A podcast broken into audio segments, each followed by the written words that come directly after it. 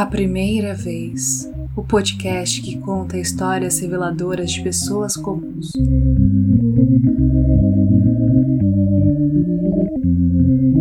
O primeiro voto.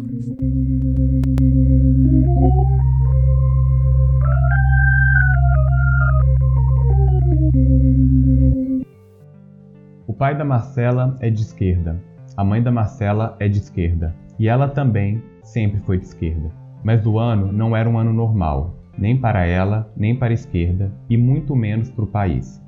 Você já deve ter percebido que eu estou falando de 2018. Era outubro e as eleições presidenciais estavam bombando. Para quem não lembra, o então candidato Jair Bolsonaro, naquela altura, já tinha vencido o primeiro turno, com 46% dos votos, e encaminhou a disputa para o segundo turno contra Fernando Haddad, candidato do PT, que teve 29% dos votos. Boa noite. Boa noite. 20 dias para a decisão. Depois da votação que levou ao segundo turno Jair Bolsonaro com 46% dos votos e Fernando Haddad com 29, os dois falam ao vivo ao Jornal Nacional. E você vai ver. Começa agora o programa Haddad Presidente 13. Se tem uma coisa que eu aprendi na vida é que a paz só é possível quando todos têm seus direitos respeitados. Começa agora o programa do presidente livre e independente. Bolsonaro 17. Aqueles que merecem continuarão recebendo o Bolsa Família. Juntos mudaremos o destino dessa nossa nação. Mas para Marcela, esse resultado era reversível. Não que ela tenha ignorado o resultado do primeiro turno, diante do qual ela se sentiu derrotada, mas ela acreditava numa possível virada. Até porque parecia para ela muito absurdo que um político que era motivo de piadas em seu ensino médio inteiro fosse agora o candidato mais forte para presidente do país. O Bolsonaro não era só o candidato que concorria contra o PT, mas ele simbolizava exatamente o oposto de tudo aquilo que a Marcela acredita. Ela defende o direito de LGBTs. Ele se notabilizou por suas falas homofóbicas, lesbofóbicas, LGBTfóbicas. Agora, gostar de homossexual? Ah, vai lá, ninguém gosta, ok? Ninguém gosta, a gente suporta. Ela é contra a opressão do povo preto, ao longo da história do Brasil. Ele, um negacionista do racismo. Olha, o, o afrodescendente mais leve lá pesava sete arrobas. Não fazem nada. Ela é contra a desigualdade de gêneros. Ele, na época, era réu por incitação ao estupro contra a deputada Maria do Rosário, que é do PT. Fica aí, Maria do Rosário, fica! Há poucos dias tu me chamou de estuprador eu falei que não estuprar você porque você não merece.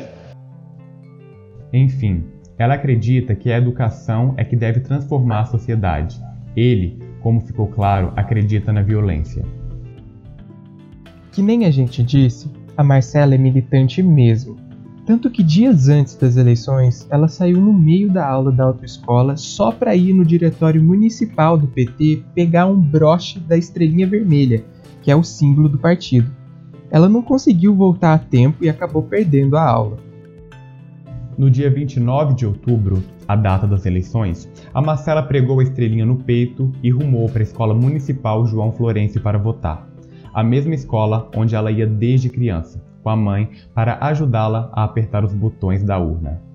Mas saindo de lá, ela logo avistou um conhecido, um ex-marido de uma prima, que não seria ninguém relevante, não estivesse ele todo vestido com a farda da polícia militar e empunhando um fuzil com as duas mãos. Ele estava indo apenas votar. Era a primeira vez que ela votava, aos 18 anos, mas estava na cara que aquilo não era normal. Bastou vê-lo para entender tudo, até mais do que gostaria. O homem fardado no colégio, empunhando uma arma sem motivo, representava como ninguém um dos candidatos. Tratava-se de uma afronta violenta, uma figura que parecia pronunciar: acabou. A Marcela não aguentou. Ela estava angustiada e começou a chorar. Mas ela se segurou, disfarçou bem e foi para casa. De tarde, acompanhando a apuração das urnas, não se surpreendeu. O resultado foi de 55 a 44% dos votos. O Brasil já era outro, e ela já tinha aceitado. Espero que você tenha gostado desse episódio. Eu sou Daniel Terra e foi um prazer falar com vocês. Eu sou João Gabriel Teles e aproveito mais uma vez para agradecer a Marcela pelo compartilhamento dessas experiências tão íntimas e reveladoras de ouvir. Esse podcast foi roteirizado, editado e produzido por nós mesmos, Daniel Terra e João Gabriel Teles.